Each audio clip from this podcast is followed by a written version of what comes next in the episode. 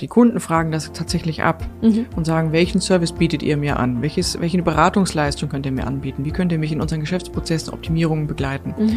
Also da kommt der Impuls automatisch von außen und dann habe ich ja gar nicht mehr die Not zu erklären, warum wir das machen müssen, sondern der Markt fordert es einfach.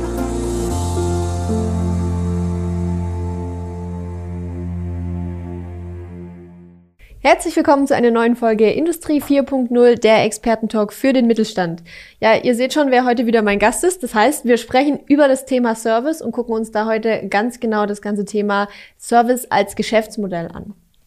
Ja, mein Gast ist, ich habe es gerade schon angeteasert, schon mal hier gewesen, die Marilla Bax. Hallo Marilla, schön, Hallo. dass du heute da bist. Danke für die Einladung. Ähm, ja. Ich würde wie immer an der Stelle noch mal kurz den Hinweis geben, auch die Folge gibt's wieder bei Spotify, iTunes und Co. als Podcast zu hören.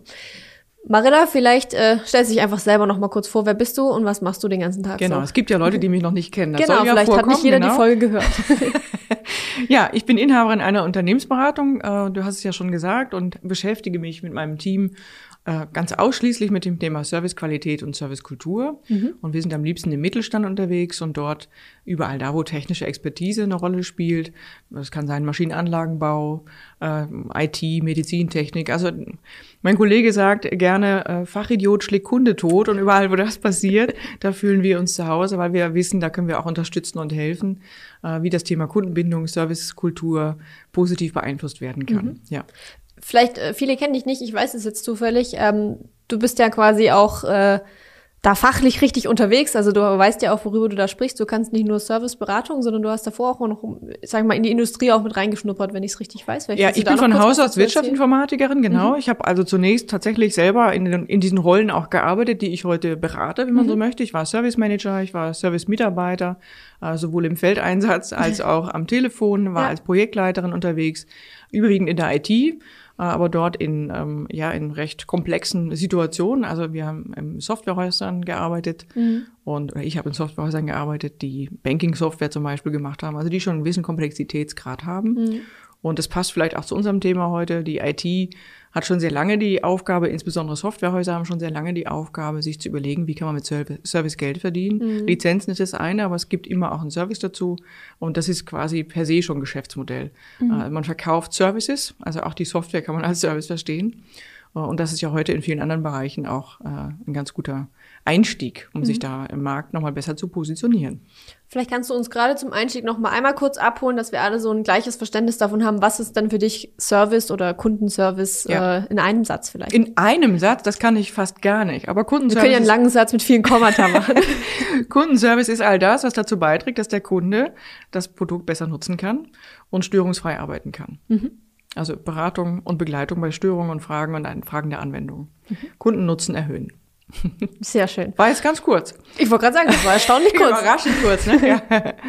ähm, was würdest du denn sagen, warum eigentlich überhaupt serviceorientierte Geschäftsmodelle? Also du hast jetzt gerade schon angesprochen, kann sinnvoll sein, um auch einfach auch Geld zu verdienen, aber woher kommt es eigentlich, dass man sagt, äh, Jetzt wäre es irgendwie geschickt, dass man auch noch mit Service Geld verdient und nicht ja. nur mit dem Produkt. Ja, also der, der Markt in vielen Bereichen fordert es tatsächlich, weil die Produktmargen immer geringer werden. Das mhm. heißt, die Leute, die Hersteller verdienen mit ihren Produkten nicht mehr ganz so viel Geld und der, der Wettbewerb wird stärker. Das heißt, die Produkte werden schneller vergleichbarer mhm. äh, und Kunden, ich sage es mal übertrieben, rennen weg. Mhm. Und was dann den Kunden hält, ist, wenn der Anbieter eben sein Business gut versteht und ihn maximal betreuen kann, mhm. äh, um damit der Kunde aus seinem Produkt den maximalen Nutzen herausholen kann. Und da kommt Service ins Spiel.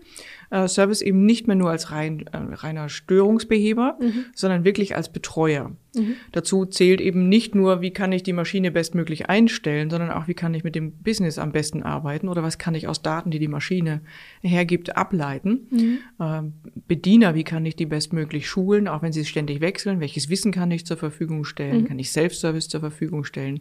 All das spielt eine Rolle. Und natürlich der Vertrieb, äh, spiegelt es auch häufig schon zurück, der Kunde will noch mehr Beratung. Mhm. Schon in der Anschaffung der Produkte fordert er sehr viel Beratung ab.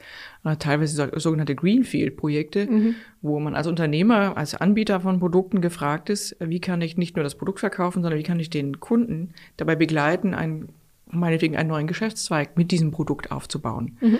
Eine ganze Fabrikhalle neu zu planen mit den Maschinen, wenn sie dann installiert werden und dem ganzen Geschäftsprozess, der dazu gehört. Digitalisierung begleiten dabei, so dass der Kunde maximale Betreuung bekommt und all das ist Service. Mhm.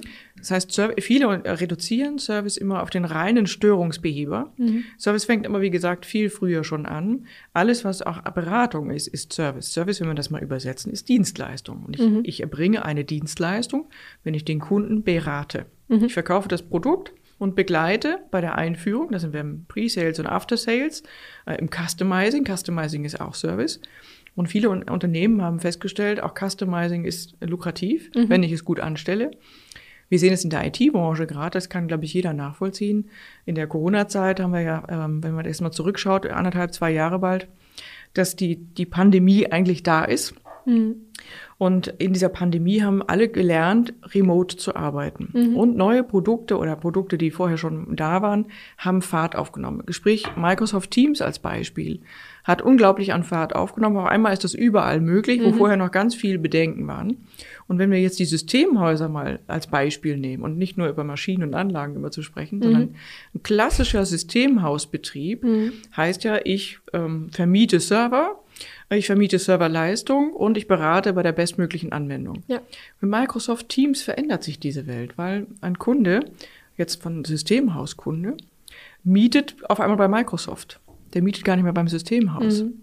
Jetzt muss das Systemhaus sein Geschäftsmodell überdenken und überlegen, was verkaufe ich jetzt eigentlich noch? Ich verkaufe gar nicht mehr meine Serverleistung zwingend, mhm. sondern ich verkaufe jetzt Beratung und Anpassung für Microsoft Teams, was ein, oder Microsoft 365, wenn man es mal größer fasst, mhm. ne?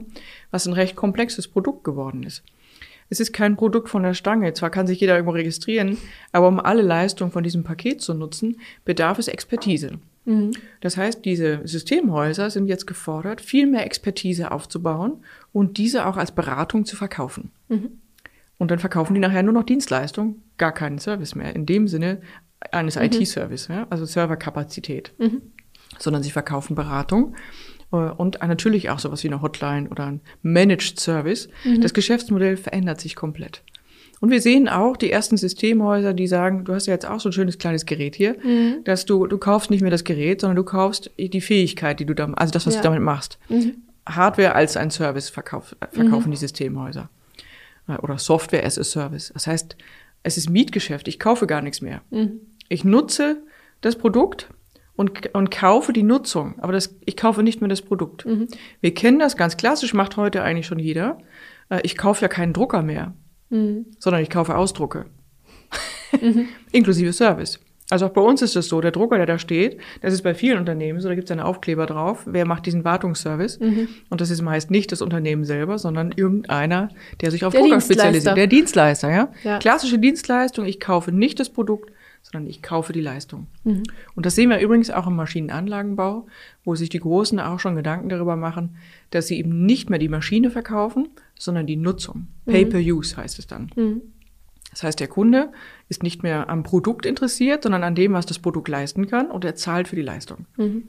Und dann sind natürlich auch Servicekonzepte gefragt.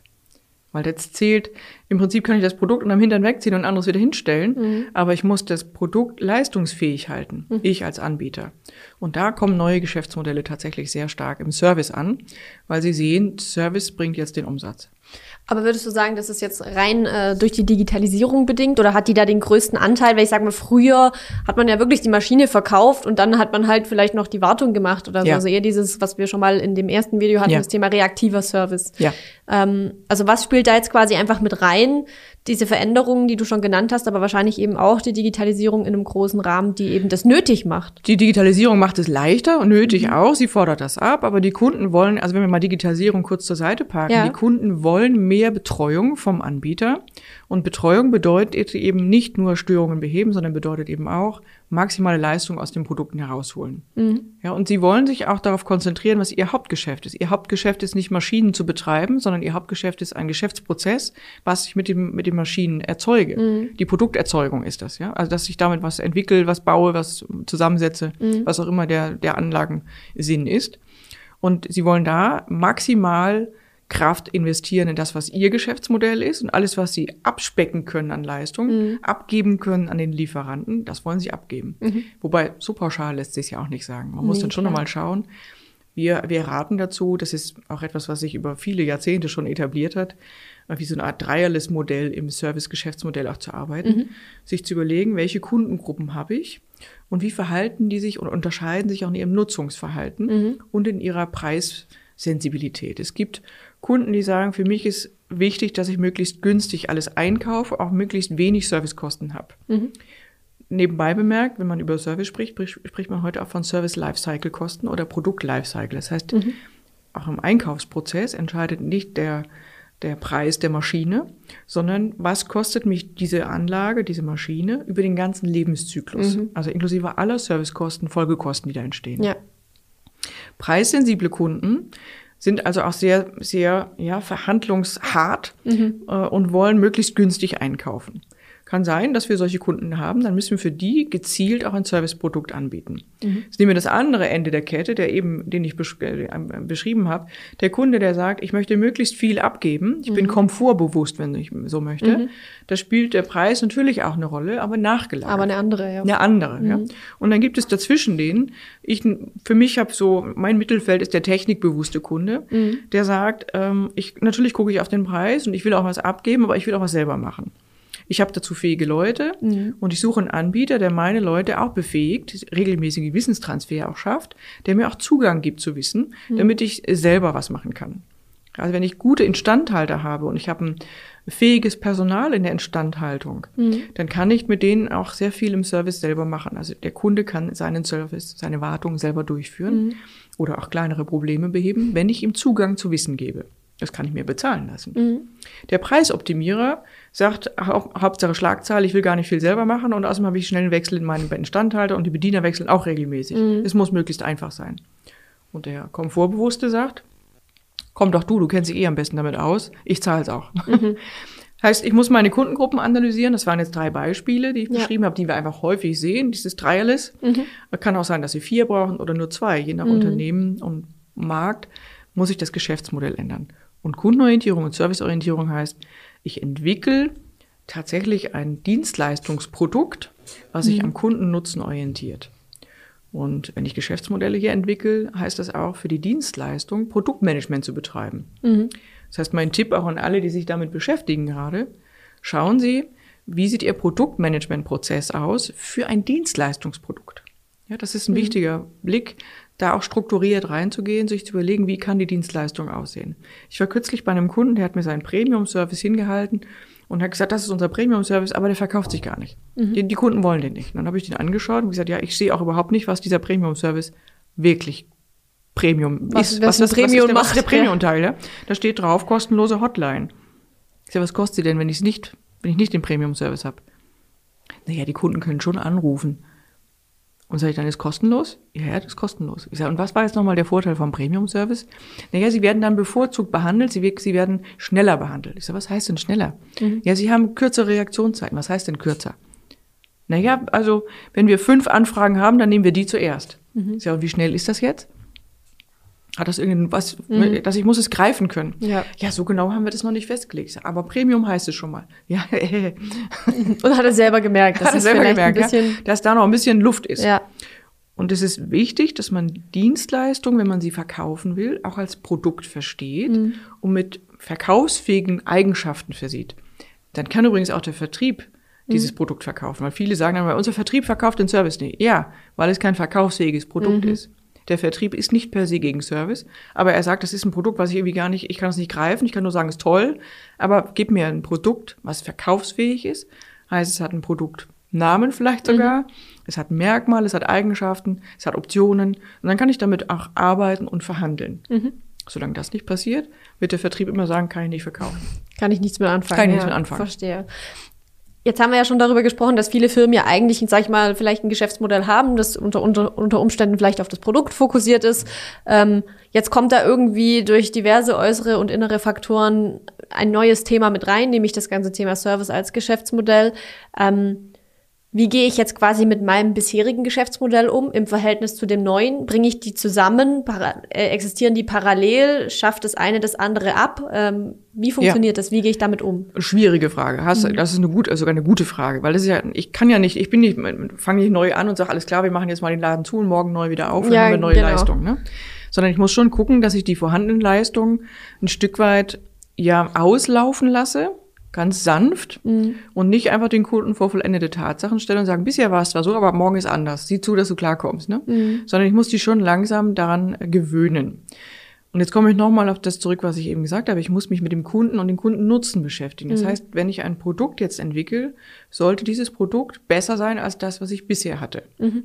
Oder anders. Mhm. Im besten ergänzend, Fall besser, ergänzend, immer. ja. Mhm. Weil dann ist der Kunde bereit, auch das Alte loszulassen, wenn das Neue für ihn einen Mehrwert hat. Wenn er sagt, okay, das bedeutet ja für mich das und das und das, da kann ich das erzeugen, schneller machen, bin, habe weniger Störung, was ja. auch immer. Äh, diesen Nutzen muss ich klar herausarbeiten.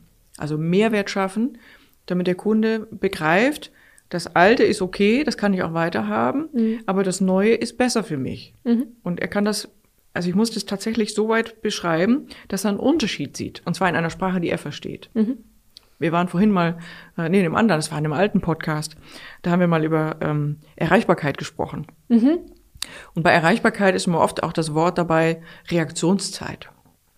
Ein Kunde versteht ja häufig unter Reaktionszeit Lösungszeit. Mhm. Die wenigsten Unternehmen in der Industrie sind in der Lage, mit Reaktionszeit Lösungszeit gleichzusetzen. Was ist genau der Unterschied? Ja, was ist eigentlich der Unterschied? Genau. Was ist eigentlich der Unterschied? Reaktionszeit ist, da haben wir wieder die Schwierigkeit, ist ja kein definierter Begriff, der irgendwo im Duden steht und sagt, das heißt übrigens Reaktionszeit, mhm. sondern jeder definiert für sich Reaktionszeit anders. Mhm. Das heißt, auch ich kann jetzt nicht sagen, das heißt Reaktionszeit. Ich kann nur sagen, ich treffe häufig folgende Definition. Mhm. Also in vielen Unternehmen hat sich, in Unternehmen und Kundenseite ist eine andere, Unternehmen hat sich oft eingebürgert. Reaktionszeit heißt, wie schnell bin ich in der Lage, am Telefon oder in der E-Mail auf das, was der Kunde sagt, zu reagieren. Mhm. Und damit meint man häufig eine qualifizierte Aussage darüber zu treffen, was denn wohl das Problem ist und wie mhm. lange vermutlich der Fehler bestehen wird oder die Lösungszeit sein wird. Mhm. Auch nur eine Vermutung. Das heißt, wie schnell reagiere ich qualifiziert auf diese Anfrage? Mhm. Jetzt kommen wir zum Beispiel oft in Unternehmen, die sagen, ja, ja, wir reagieren recht schnell. Sag ich, okay, was heißt denn reagieren bei euch? Was macht ihr denn? Ja, der Kunde kriegt sofort, wenn er eine Mail an uns schickt, kriegt er eine Reaktion. Äh, das wird von unserem System automatisch erzeugt, mhm. dass sein Ticket bei uns angelegt wurde. Dann bekommt er eine Mail mit seiner Ticketnummer und dann haben wir reagiert. Dann sagt der Kunde, ja, Pustekuchen, jetzt weiß ich meine Ticketnummer. Aber Erstmal gut, dass was angekommen ist, ja. aber passiert ist noch nichts. Ja. Passiert ist noch gar nichts. Und der Kunde erwartet inzwischen schon eine qualifizierte Reaktion. Heißt, jemand hat das Ding aufgemacht, bearbeitet und kann eine Aussage dazu mhm. treffen, mhm. ob das Problem kurzfristig gelöst werden kann oder ein Techniker vor Ort sein muss. Mhm. Techniker vor Ort, auch da, Reaktionszeit kann so definiert sein, wie schnell sind wir in der Lage, dass ein Techniker vor Ort sein kann bei kurzfristigen Themen, bei Störungen. Mhm. Reaktionszeit 24 Stunden heißt, innerhalb von 24 Stunden, wenn ich heute anrufe, ist der morgen da. Mhm. Jetzt kommen die Juristen um die Ecke und sagen, ja, nee, 24 Stunden wird außerhalb der Bürozeiten, juristisch Begriff, gehemmt. Mhm. Also eigentlich wäre 24 Stunden erst übermorgen. Mhm. Ist aber ja fern jeglicher da Praxis. würde niemand dran denken, wenn er jetzt sagt, 24 Stunden Service oder wie genau. Oder also wenn ich aber, wenn ich Dinge messbar machen will dann, und sage, okay, unsere Reaktionszeit ist 24 Stunden, muss ich auch dazu sagen, was heißt für uns Reaktionszeit und damit mhm. auch für den Kunden. Stichwort Erwartungen klären. Heißt, wenn ich sage 24 Stunden vor Ort, heißt Techniker ist morgen vor Ort, wenn ihr heute bis 17 Uhr euren Fall bei uns meldet. Mhm. Das, dafür stehen wir gerade, dass der bis spätestens morgen 17 Uhr da ist. Mhm. Das stellt natürlich recht hohe Anforderungen an so eine Technikermannschaft. Ich ja. muss wissen, wo bin ich denn in der Lage, in welchem Umkreis das zu leisten? Wie, wie weit sind meine Reisewege? Wie viele Einträge habe ich vielleicht schon für den nächsten Tag vorliegen? Ja, weil mhm. wenn, der, wenn ich das irgendwo reinschreibe, 24 Stunden, dann muss ich das ja tatsächlich auch leisten. Und habe ich überhaupt äh, alle Techniker vielleicht, äh, die das, diesen Fall lösen können? Also ist haben ja auch nochmal ein Unterschied. Haben alle Techniker die Fähigkeit? Mhm. Haben die das Wissen dazu? Haben die die Werkzeuge? Haben die sie Zeit? Das, die Zeit, ja? ja. Sind die verfügbar? Habe hab ich ein Netz dafür? Wenn meine Kunden alle im Umkreis von 50 Kilometer sind und ich habe hier 30 Techniker sitzen, ja, dann kann ich das vermutlich leisten. Habe ich 30 Techniker und der Umkreis ist 5000 Kilometer, weil ich irgendwie europaweit aktiv mhm. bin, da kann es schon eng werden. Wird schwierig, ja. ja. Wir haben einen Kunden, der sagt, unsere Kunden sind weltweit, allerdings sind die immer unterwegs, weil meine Kunden sind Schiffe. Mhm. So, jetzt wie kriegst du einen Techniker mal schnell aufs Schiff?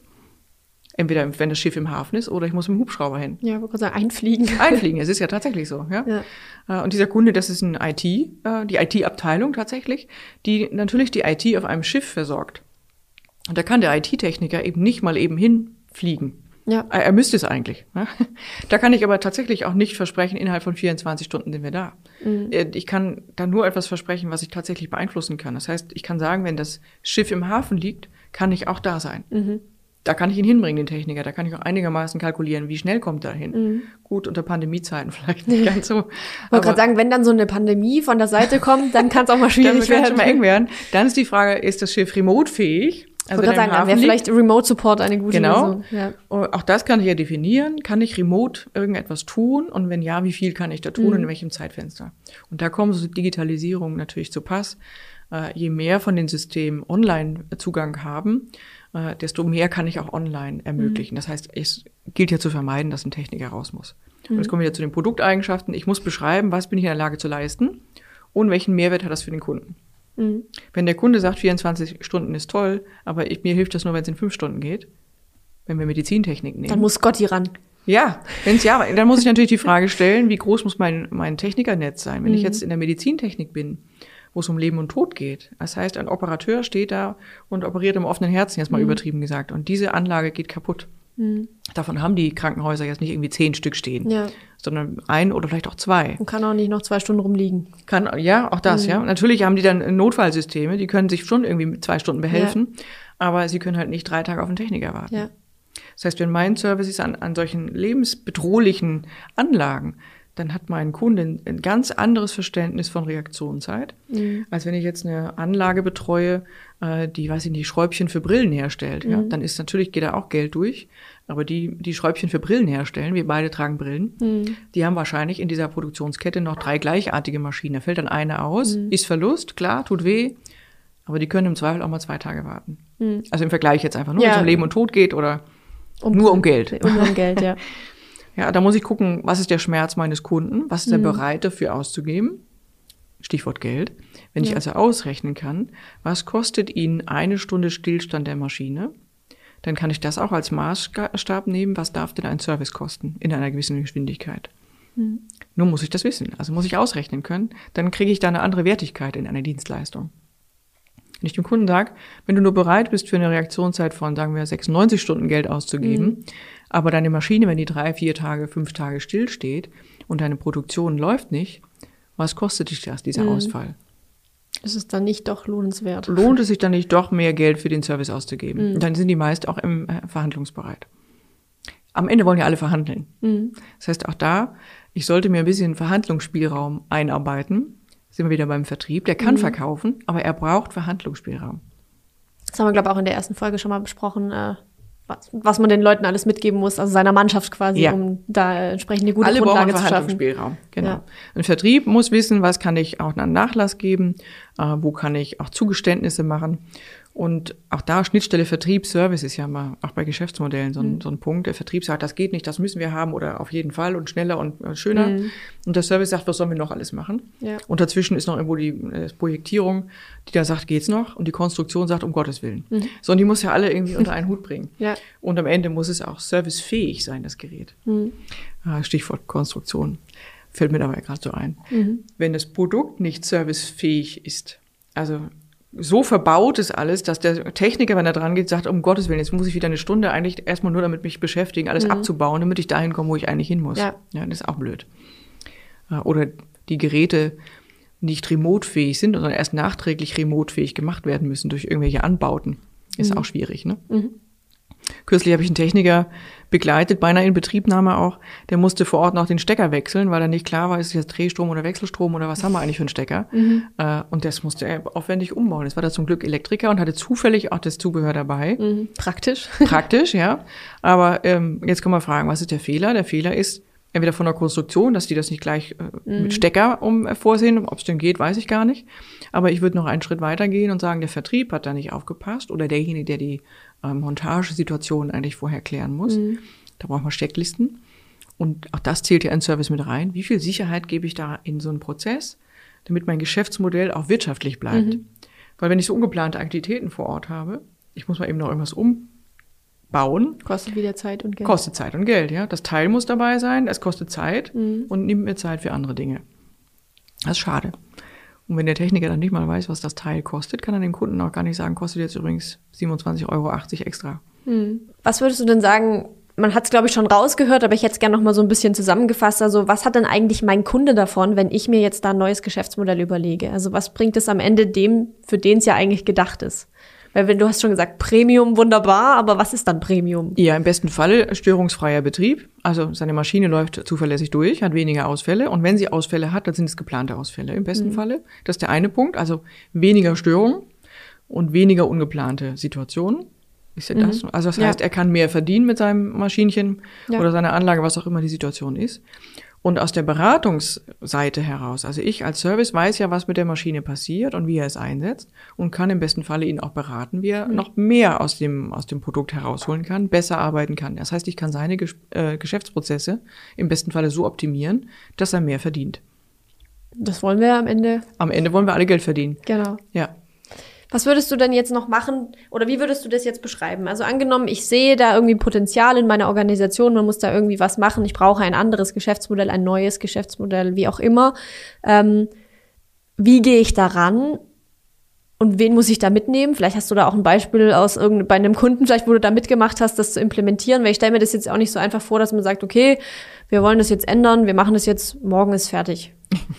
Ja, die Frage ist ja schon mal, wer stellt eigentlich überhaupt die Frage, Ja. brauchen wir ein neues Geschäftsmodell? Die Serviceleute sind da oft sehr engagiert und auch mit viel Leidenschaft unterwegs, finden aber nicht immer Gehör an allen Stellen. Ähm, jetzt kommen wir tatsächlich in, im Moment in der Zeit, kommt uns zu Pass, dass der Vertrieb am Markt einfach den Bedarf hört. Die Kunden fragen das tatsächlich ab und sagen, welchen Service bietet ihr mir an? Welches, welche Beratungsleistung könnt ihr mir anbieten? Wie könnt ihr mich in unseren Geschäftsprozessen, Optimierungen begleiten? Also da kommt der Impuls automatisch von außen und dann habe ich ja gar nicht mehr die Not zu erklären, warum wir das machen müssen, sondern der Markt fordert es einfach. Das ist Ja. aktuell so. Der Bedarf ist da, ja. Der, der Bedarf ist da. Digitalisierung in aller Munde. Äh, Industrie 4.0 war ja auch so ein Schlagwort über viele Jahre, was ja, ist ja auch noch gar nicht überall erfüllt. Und das ebbt aber noch, noch, gar, noch gar nicht ab. Das geht zwar in den großen Unternehmen, ist das überall schon implementiert, aber im Mittelstand ist es noch gar nicht ausgereift in allen ähm, Ausprägungen. Das heißt, da fordert der Markt es von mir ab. Ich habe gar keine, keine Möglichkeit, mich anders zu verhalten.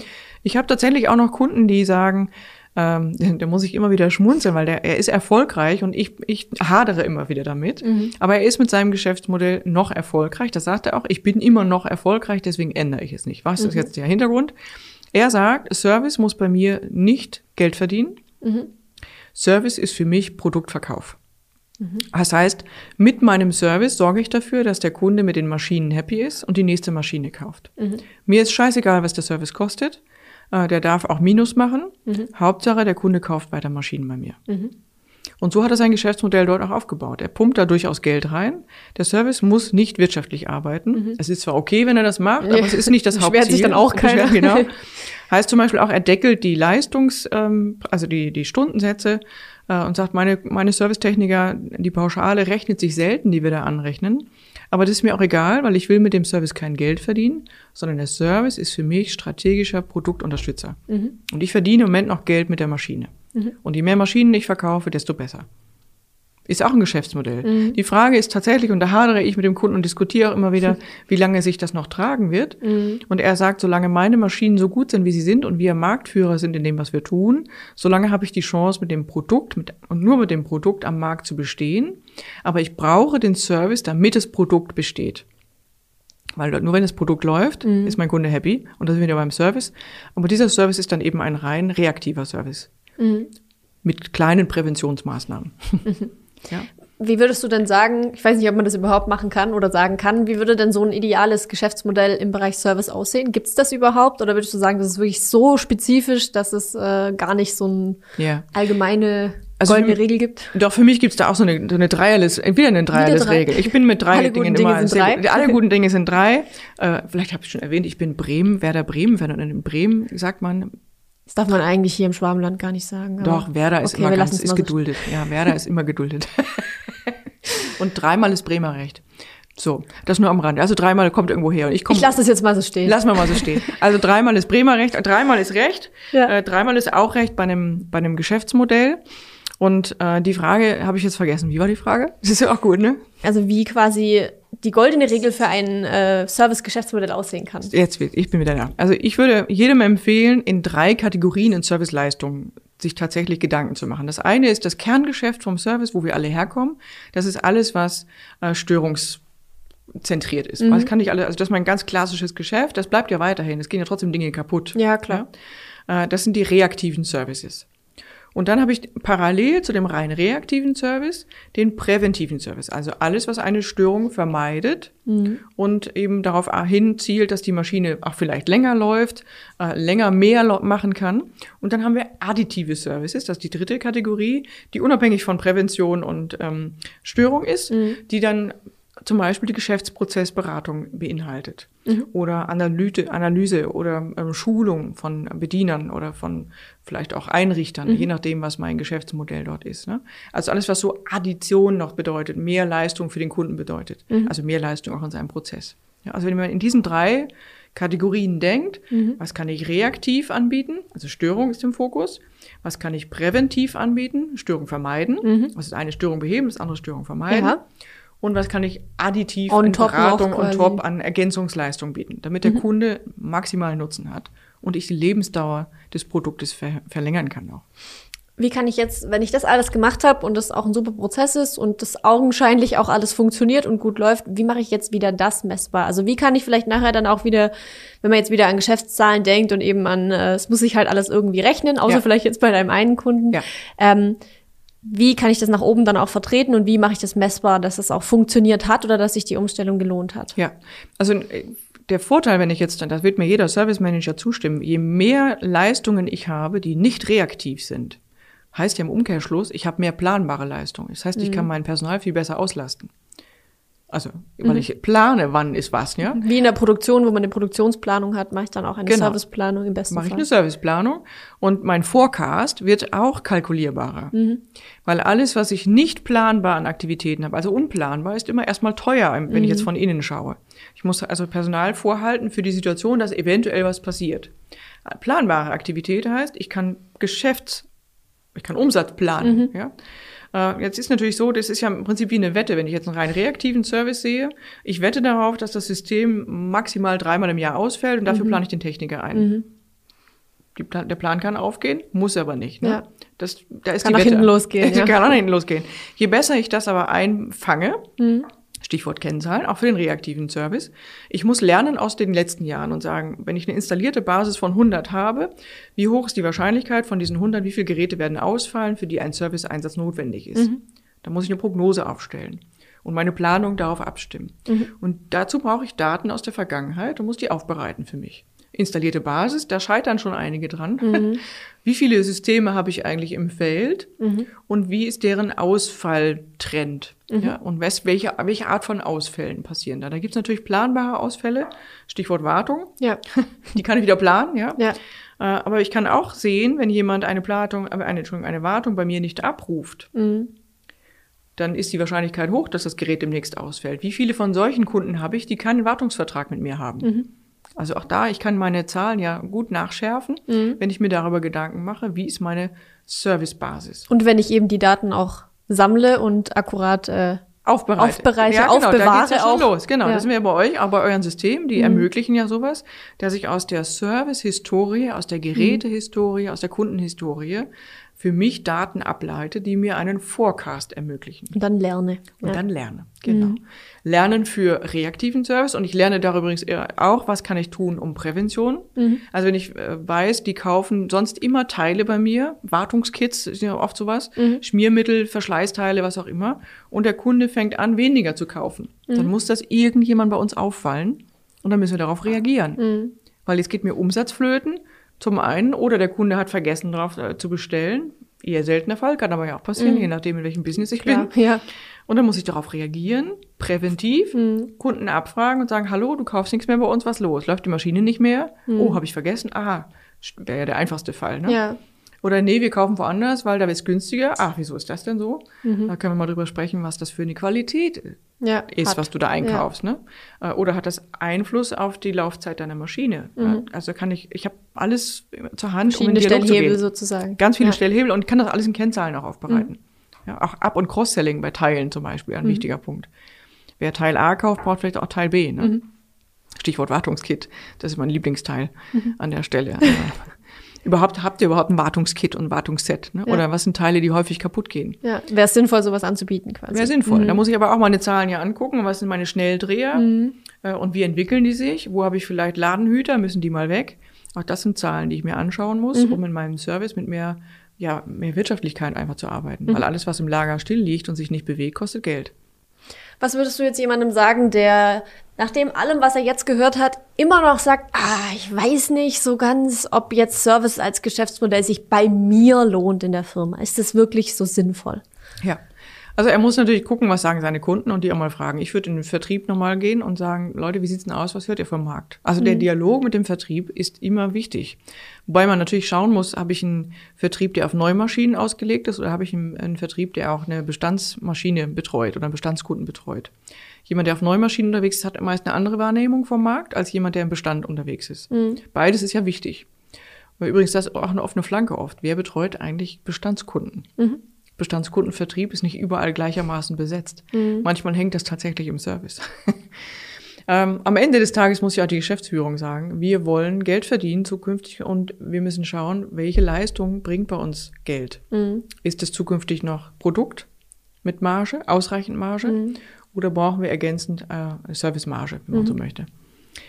Darf man nicht vergessen im Service, Service ist People Business und ich kann Techniker nicht auf Lager legen. Und auch das, wir kommen ja sicher nochmal irgendwann auch mal zusammen zum Thema, wie kriege ich eigentlich sauber meinen Techniker aufgestellt mhm. wo kriege ich überhaupt einen Techniker her? Wenn ich mal einen Techniker habe und ich habe den ausgebildet, das war meist teuer, mhm. weil es braucht lange Zeit, um einen guten Techniker auszubilden, ja. den überhaupt zu finden und dann auszubilden. Und dann sollte ich ihn bestmöglich nutzen. Ich sollte aus, diesem, aus dieser Ressource möglichst viel erwirtschaften. Mhm. Allein das sollte schon Grund dafür sein, sich auch mit dem Geschäftsmodell nochmal zu beschäftigen. Was können wir mit dieser Ressource tun ja. und was tun wir, damit die bei uns bleibt? Was sind jetzt nochmal so deine, zum Abschluss, deine drei, na, ich bin auch immer gern bei der drei, mir das jetzt so schön sich durch die Folge zieht, deine drei Tipps so ähm, für, also da, für das Gelingen eines serviceorientierten Geschäftsmodells, wenn man das neu aufsetzt. Was, was muss ich unbedingt beachten? Also ich würde es strategisch aufsetzen, das heißt ziemlich weit oben in der Geschäftsführung auch mich verankern und mhm. sagen, wir wollen mit Service vorankommen. Steht ihr dahinter? Mhm. Äh, gebt ihr uns auch Zeit und Geld dafür? Unterstützt ihr uns? Ja. Ich würde den Vertrieb ins Boot nehmen und sagen, hey, wir wollen euren Produktverkauf auch durch bestmöglichen Service unterstützen. Mhm. Gebt uns mal ein Marktbild, was sind die Fragen, die euch beschäftigen? Und ich würde ganz unbedingt natürlich auch die Mitarbeiter mit ins Boot nehmen und sagen, Leute, wir wollen eure Arbeitsplätze sichern. Was ist aus eurer Sicht auch noch an Potenzial da, um mit mhm. Service mehr Geld zu verdienen? Ich glaube, es war eine wunderbare Abrundung. Und äh, mit dem Blick auf die Uhr sind wir schon wieder durch. Ging es geht immer so schnell. schnell. Ja, wirklich ja. so. Ähm, ja, ich danke dir wieder ganz herzlich für deine Expertise. Ich glaube, das ist auch nach wie vor ein spannendes Thema. Da könnte man auch bestimmt locker noch äh, ein, zwei locker. Stunden weiter drüber plaudern. Ja. Deswegen, wenn da draußen noch Fragen sind bei euch, dann schreibt uns die unten in die Kommentare. Lasst es uns wissen. Wir leiten es gerne an Marilla weiter. Ähm, genau, meldet euch einfach. Ihr könnt natürlich auch äh, Direct Messages schicken oder eine E-Mail, je nachdem, welcher Kanal euch da am liebsten ist. Wenn euch die Folge gefallen hat, lasst uns einen Daumen nach oben da oder eine Bewertung bei iTunes. Schreibt uns äh, Themenvorschläge für weitere Folgen auch in die Kommentare oder auf anderem Wege. Und äh, Danke nochmal an dich, Marilla, und ich würde sagen, dann bis zum nächsten Mal. Macht's gut.